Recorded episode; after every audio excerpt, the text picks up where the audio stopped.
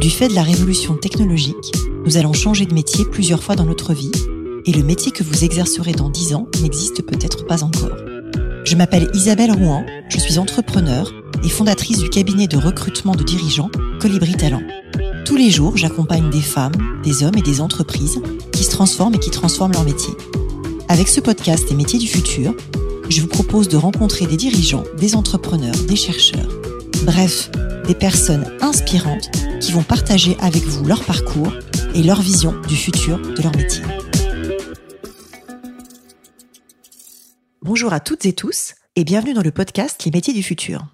Aujourd'hui, je reçois le capitaine de vaisseau David Sanson. Commandant, vous avez fait toute votre carrière comme officier dans la Marine nationale, exerçant notamment le métier d'ingénieur responsable de bâtiment, ce qui veut dire que vous avez veillé à la maintenance de 11 navires de premier rang. Dans la suite de votre carrière, vous occupez plusieurs postes d'état-major et vous êtes actuellement chef de service de recrutement de la Marine nationale. Bonjour commandant. Bonjour Isabelle. Alors je suis ravie de vous avoir au micro du podcast et pour commencer, je voudrais que vous partagiez avec nos auditrices et auditeurs ce qui vous a poussé à devenir marin. Alors, ce qui m'a poussé à devenir marin, ce sont des recruteurs dans mon collège, tout simplement. Ah oui, donc c'est tout si ça vient dès le collège. Oui, disons que je, je, connaissais la marine comme tous les Français, mais je ne savais pas qu'en fait il y avait des métiers derrière. Et en fait, c'est devenu mon métier aujourd'hui. C'est ça qui est amusant. Alors comment justement on arrive dans sa carrière euh, au service de recrutement de la marine? C'est quoi le parcours? Il n'y a pas vraiment de parcours puisque mes prédécesseurs avaient des parcours différents du mien. Je pense qu'il faut euh, déjà bien connaître la marine, avoir une certaine seniorité. En général, ce sont des capitaines de vaisseau qui dirigent ce service. Et puis, euh, je pense quand même avoir une appétence pour l'ARH.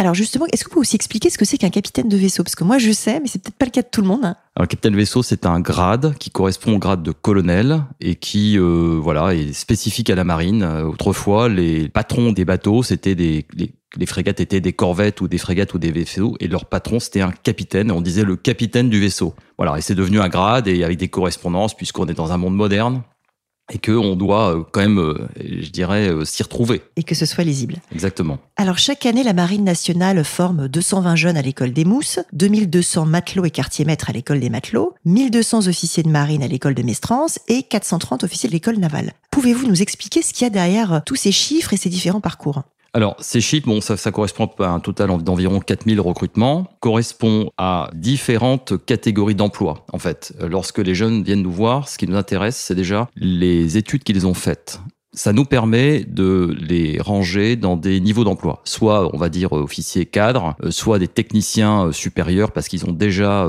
fait des études post-bac sur des volets techniques, soit un niveau plus d'opérateur mais qui finalement sera aussi technicien un jour. Donc ça, ça nous permet déjà de, alors j'aime pas trop le terme, mais ça permet voilà, d'aiguiller les gens vers un niveau d'emploi, et ce qui n'empêche pas après dans la carrière de changer de niveau d'emploi. En revanche, on débute comme ça. Et ensuite, c'est le point de départ d'une discussion sur qu'est-ce que vous voulez faire comme métier. Mais ça, c'est vraiment un autre sujet. Alors, vous avez déclaré un jour à Forbes que dans la marine, on pouvait devenir pilote de rafale avec tout juste le bac. C'est vrai? Et c'est vrai. Alors comment Alors, ça se passe? Parce que c'est un truc, moi je suis tombée de ma chaise quand j'ai vu ça. En fait, le, le bac, ça détermine le niveau minimum requis pour entrer dans cette filière. Il est clair que tous les jeunes élèves officiers pilotes de l'aéronautique navale, les EOPAN, qui nous rejoignent tous les ans, il y en a une cinquantaine, en fait, tous ne seront pas pilotes de chasse, mais ce qui est demandé, c'est d'avoir un bac. Après, la réalité, il y a aussi des gens qui sont plus capés, qui ont une maîtrise ou une licence et qui posent leur dossier. Donc, eux, ils sont plus matures, ils ont plus de chances de réussir, donc ils seront peut-être plus pris. Mais il y a des exemples de gens qui ont réussi simplement avec leur bac. Et ça, je trouve ça formidable. Et c'est quoi le taux de réussite, justement, par rapport au nombre de dossiers et de gens qui deviennent pilotes à la fin? Si Alors, vous connaissez non, je le connais pas, mais sur les 50 qu'on recrute, il y en a à peu près la moitié qui passent les, les, les premiers tests, on va dire. D'accord. En quoi consiste plus spécifiquement la formation d'un officier de marine? Alors, tout à l'heure, vous parliez de 430 officiers à l'école navale. Alors, la réalité, c'est que l'école navale, en tant qu'école, l'école d'ingénieur, euh, avec le, après la prépa, euh, c'est 80 élèves. Et le reste sont des, des officiers euh, sous contrat qui peuvent être officiers de marine ou officiers spécialisés de la marine. C'est quoi la différence? La différence, c'est l'officier de marine, il va avoir un emploi qui sera générique. Il peut très bien faire de la RH un jour et le lendemain retourner dans les forces à bord d'un bateau. Alors que l'officier spécialisé, il va être dans un domaine d'activité précis, la RH, le soutien, le nucléaire, et il ne pourra pas être un officier généraliste. Donc il est moins polyvalent. Il est moins polyvalent. Mais c'est aussi ce qu'il souhaite. D'accord. Alors la Marine nationale recouvre 80 métiers dans 5 environnements. Les bâtiments de surface, les commandos, les sous-marins, les marins du ciel, l'aéronaval justement, et le soutien. Est-ce que vous pouvez euh, nous en dire un peu plus pour qu'on comprenne la variété de ces métiers, parce que le podcast s'appelle Les métiers du futur. Donc l'idée c'était vraiment de rentrer dans le dur, et je fais juste un petit clin d'œil aussi à l'armée de l'air et de l'espace, parce que j'ai découvert en enregistrant un podcast avec eux qu'il fallait 50 euh, métiers pour faire voler un avion. Donc là, je découvre qu'il y en a 80 dans la marine, sans tous les énumérer parce que c'est impossible. Est-ce qu'on peut euh, essayer de faire toucher du doigt la variété de tout ça? Alors, pour toucher du doigt, il faut simplement euh, imaginer qu'à bord du Charles de Gaulle qui rentre de mission là ces derniers jours, qu'à bord de ce bateau, en fait, il y a tous les métiers de la marine puisqu'on retrouve à la fois le cœur de métier euh, de bâtiments de surface, avec euh, les chefs de car euh, qui vont faire avancer le bateau, avec les détecteurs anti-sous-marins, les détecteurs anti-aériens, les canonniers, mais il y a aussi les métiers du nucléaire, puisque c'est un bâtiment à propulsion nucléaire. Donc en fait, les atomiciens qui servent à bord des sous-marins nucléaires lanceurs d'engins, sous-marins nucléaires d'attaque, ces gens-là sont les mêmes. Voilà. Et puis il y a aussi tous les métiers de l'aéronautique navale. On retrouve le pilote du Rafale, mais il y a également les personnels de piste, puisque le Charles de Gaulle a une piste, a un pont d'envol, et donc il y a également des contrôleurs aériens et la maintenance aéronautique qui se fait à bord du bateau. Donc les mécanos, quoi les mécanos des avions. Voilà, donc euh, on, retrouve pratiquement, il y a des fusiliers marins, avec euh, certains sont commandos également, donc on retrouve à bord de ce bateau toute la diversité des métiers de la marine.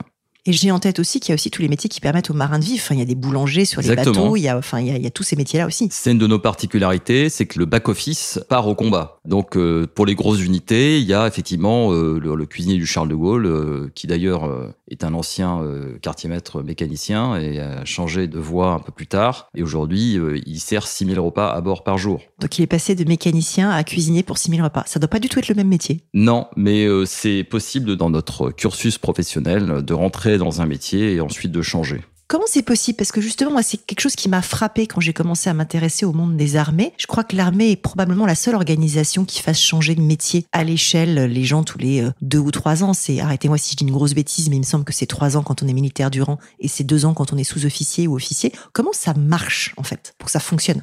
En fait, le système, il est basé sur euh, un, effectivement un changement d'affectation tous les deux ou trois ans. Donc le rythme, il est un peu fou finalement. Et c'est presque au détriment des organisations, puisque moi, quand je raconte à mes amis que je quitte le service de recrutement de la marine au bout de trois ans, on me dit ah mais t'as fait une bêtise Eh ben non. en fait, c'est parce que notre RH est organisé comme ça, parce qu'il y a un impératif de jeunesse qui est fondamental. Et si on veut avoir des commandants, des cadres, des techniciens supérieurs jeunes pour partir en mer et avoir la pêche et être prêt à aller au combat dans de bonnes conditions, il faut être jeune. C'est quoi jeune? Alors jeune, c'est euh, la moyenne d'âge euh, à bord d'un sous-marin nucléaire dans son d'argent, c'est 28 ans. Ah ouais, c'est très jeune. Voilà, c'est très jeune. Donc en fait, cet impératif de jeunesse et la haute technicité de nos bâtiments il n'y a pas d'autre solution que de monter en compétence. Et pour monter en compétence, il faut toucher à tout. Donc en fait, on fait deux ans, trois ans d'affectation et on change d'écosystème, de chef, euh, d'environnement, euh, de sujet. Mais c'est ce qui fait que euh, on ne s'ennuie jamais dans notre carrière. Moi-même, je totalise quatre métiers différents depuis que je suis rentré. Alors moi, je suis rentré il y a 34 ans, donc je suis un ancien, mais j'ai quatre métiers à mon actif. Vous dites lesquels? Et 16 affectations.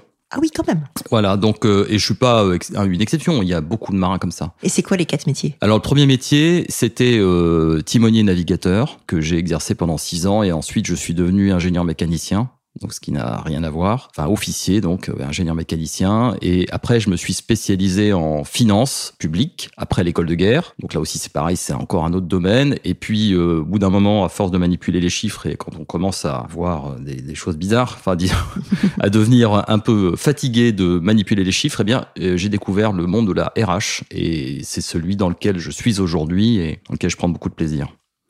Qu'est-ce qui fait qu'on est un bon marin? Alors ça, c'est une excellente question. J'ai mis beaucoup de temps à... je savais que cette question allait m'être posée. En fait, c'est, je pense que c'est celui qui a compris son environnement.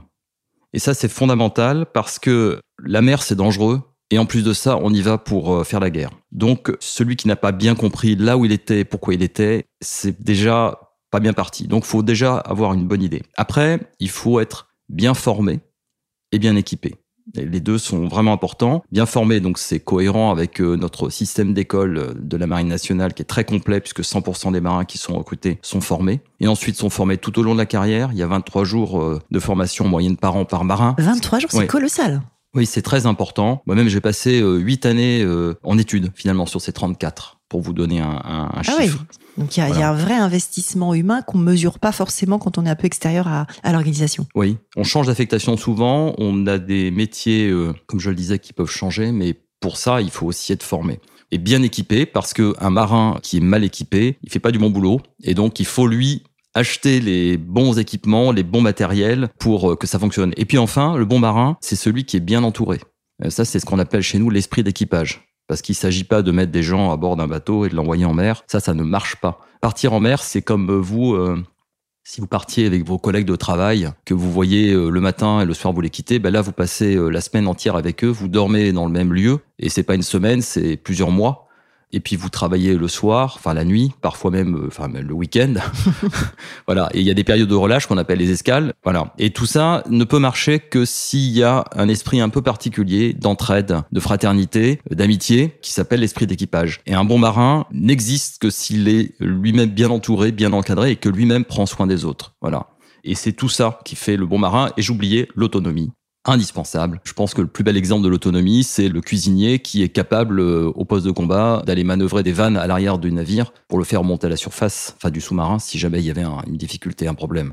Donc en fait, on est formé à son métier, mais aussi beaucoup plus que son métier, de façon à ce qu'on se débrouille tout seul. Le marin, il doit se débrouiller tout seul. Donc il est Euh, très polyvalent. Ouais, J'ai un exemple qui me revient lorsque j'étais responsable de la propulsion d'une frégate en océan Indien il y a quelques années. Et ce bateau a connu trois avaries sur quatre moteurs. Il y avait, mais en l'espace d'une journée, trois moteurs en panne sur quatre. Cauchemar. Un cauchemar. Dans la nuit, euh, mes équipes ont réparé le premier et le lendemain, on a réparé le deuxième et après le quatrième qui avait un sérieux problème, on a mis un mois. Et pendant un mois, ils ont bossé à la mer après leur quart et on a récupéré le quatrième moteur, ce qui était euh, le commandant ne pensait pas que c'était possible et donc on a fait en sorte que ça le devienne. Et je pense que ça c'est un bel exemple de l'autonomie parce que finalement, on s'est débrouillé tout seul en mer, en océan Indien. Loin de la France et loin des stocks de rechange, et puis des ateliers, et on a fait ça tout seul. Donc ils étaient très fiers. On a fêté la, la réparation du quatrième moteur. Il y a de quoi. La marine recrute 4000 personnes chaque année. Comment est-ce que ça se passe? Et quels sont les métiers particulièrement en tension? C'est un recrutement qui se fait au fil de l'eau. Comme je disais, les marins qu'on recrute vont en école. Mhm. Donc le recrutement au fil de l'eau se passe, donc par exemple les mécaniciens, on en recrute environ 30 tous les mois. D'accord. Voilà, donc on, les jeunes gens qui viennent dans les CIRFA, on instruit le dossier avec eux, on les aide à fabriquer leur projet, et puis euh, une fois que c'est OK et que la commission dit je vous recrute, on les envoie en école. Voilà, ça se passe comme ça le, le Et recrutement. ils sont payés quand ils sont en école? Alors, ils sont payés. La formation est évidemment gratuite. Et puis, elle est la plupart du temps diplômante. Il y a des métiers, euh, enfin, pardon, les diplômes sont Reconnus en fait. reconnus exactement. Exactement, ce qui pour la reconversion est un plus. Euh, alors les métiers en tension, je vais pas être très original. Hein. Ce sont les métiers en général autour de la technique. Ça peut être euh, les métiers euh, d'électricien, de mécanicien. Donc ça c'est très difficile d'attirer euh, des jeunes euh, dans ces métiers, ce qui est étonnant parce qu'en fait, on a de très beaux équipements et, et de quoi, euh, je dirais, les occuper euh, avec des équipements de pointe. Donc, euh, et d'ailleurs, en général, quand ils découvrent les équipements qu'on a, euh, là, pour le coup, ça, ça, Ils ça- ont envie de rester. Oui, ça les attire beaucoup plus. Il y a également euh, les métiers de la restauration, puisque comme vous le disiez, on a euh, nos cuisiniers à bord des bateaux, et pour partir en mer, euh, si on n'a pas nos cuisiniers, ben, on part pas en mer. Euh, Donc c'est une fonction qui est clé. Et comme la restauration est un secteur qui est hyper tendu en termes Voilà. de ressources, ça se retrouve sur les bateaux. Exactement. Donc ce que l'on fait, c'est que l'on explique en fait que notre métier de cuisinier à bord d'un bateau n'est pas le même que dans un restaurant, puisque on connaît tous les jours le nombre de couverts qu'on a à servir. Il n'y a pas de surprise. On, on a des heures de travail euh, qui débutent et qui finissent.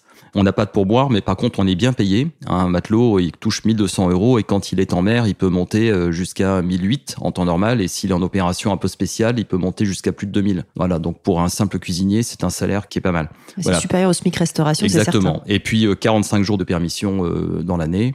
Voilà, et puis la garantie aussi d'aller faire son métier dans des endroits assez exceptionnels. hein. C'est sûr que si on a la chance d'être affecté en Polynésie, par exemple, et qu'on fait la cuisine euh, dans les Tuamotu, euh, voilà, ça laisse des souvenirs euh, impérissables. Voilà, donc les métiers de la restauration, la technique, comme je le disais, technique, j'inclus également euh, les techniques des technologies de l'information. D'accord, donc on va reparler de data scientist et de développeurs. Voilà, Ce qui est un grand classique à ce micro, je pose cette question un peu rituellement. Et effectivement, je crois que 90% des interviewés me répondent je cherche des devs.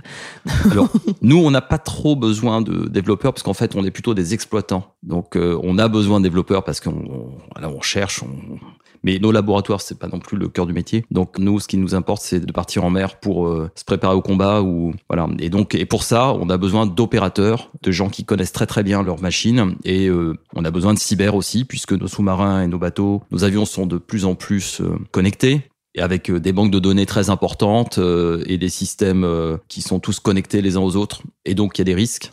Et donc, un enjeu cyber qui est très fort. Qui est très fort et de plus en plus. Bon, comme tout le monde, hein, il n'y a rien de particulier. Il y a aujourd'hui 5600 femmes dans la marine nationale, soit près de 15%. J'imagine que c'est euh, un enjeu également en termes de recrutement. Comment est-ce que vous attirez les talents féminins? Il y a une politique spécifique? Comment vous faites? Alors c'est un dans le plan stratégique euh, de la marine nationale, Mercator accéléré, c'est son nom. On nous demande d'augmenter, euh, enfin collectivement à toute la marine, le vivier des femmes de la marine de 50% d'ici une dizaine d'années. Donc en 2019, de 15 à 30.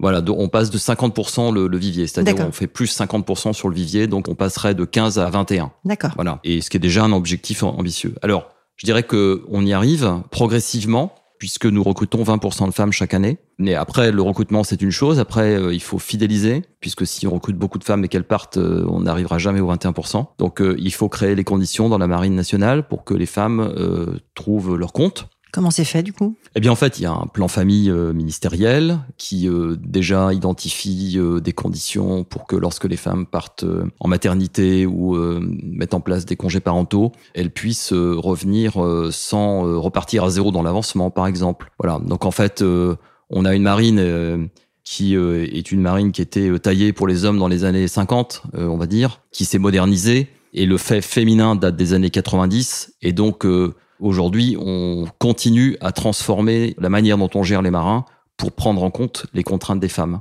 Voilà. Et je pense que c'est de plus en plus vrai. Et en tout cas, euh, la ministre des Armées, Florence Parly, a, dans son mandat, tout fait pour euh, développer euh, le recrutement des femmes et leur faciliter la vie.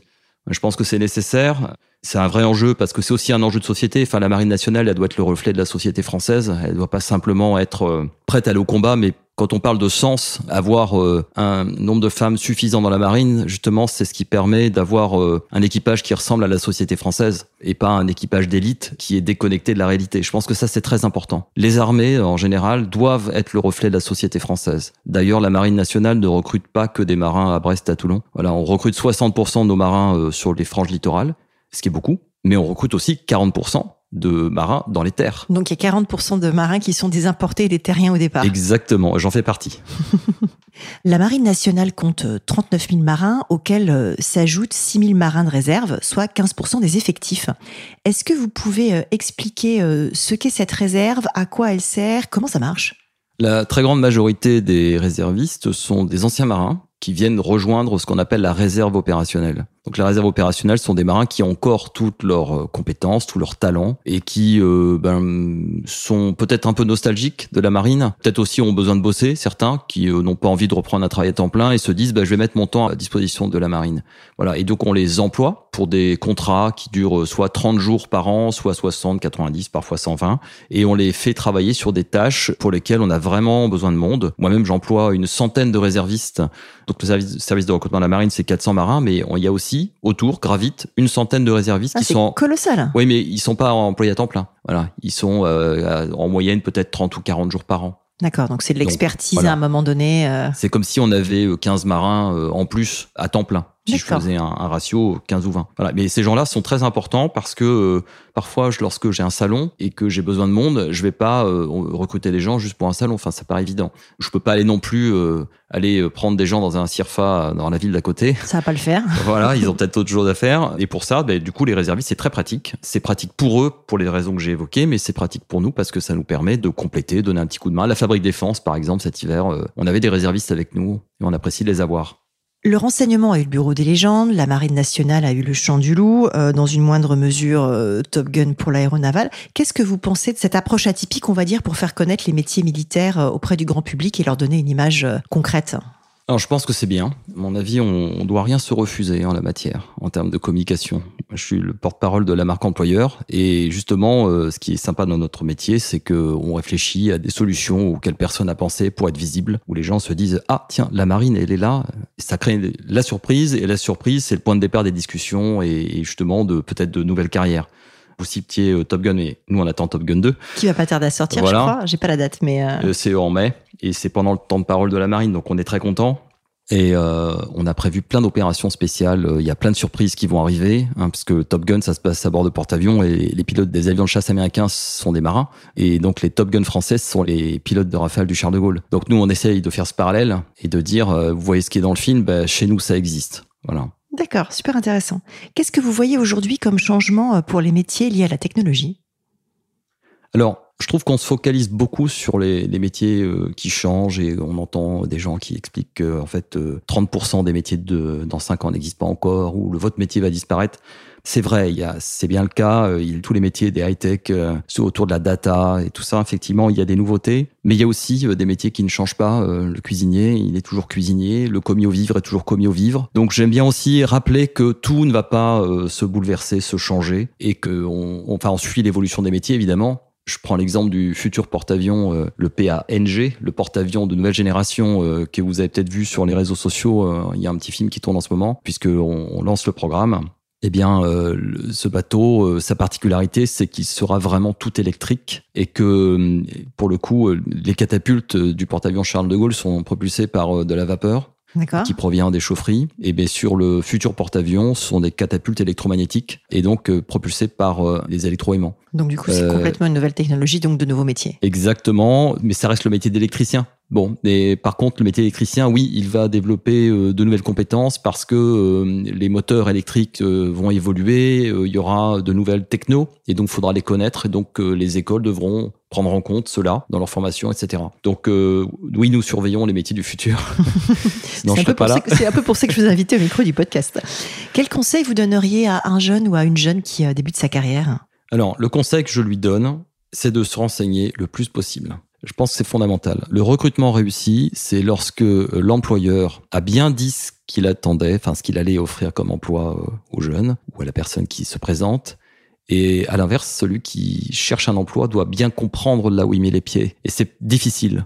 Voilà. Nous, on est bien placé pour le savoir dans la marine, puisque s'imaginer euh, en train de piloter un sous-marin quand on a 18 ans, c'est pas évident. Et pourtant, il y a des jeunes de 18 ans qui sont à la barre des sous-marins. Voilà. Donc, ce qui est important, c'est comprendre. Et pour ça, euh, il y a des sites carrières, il y a des chaînes YouTube. Donc, on a une chaîne YouTube qui s'appelle euh, lamarinerecrute.fr et on a également aussi un dispositif d'ambassadora euh, digital avec notre partenaire MyJobGlasses. Et si vous allez sur la plateforme de MyJobGlasses, en cherchant Marine Nationale, vous pouvez rencontrer des marins qui sont des vrais marins des forces, qui ne sont pas des RH, qui ne sont pas des recruteurs, et qui sont là. Si vous prenez rendez-vous avec eux, et vous leur posez des questions et ils vont vous parler de leur métier. Vie ma vie.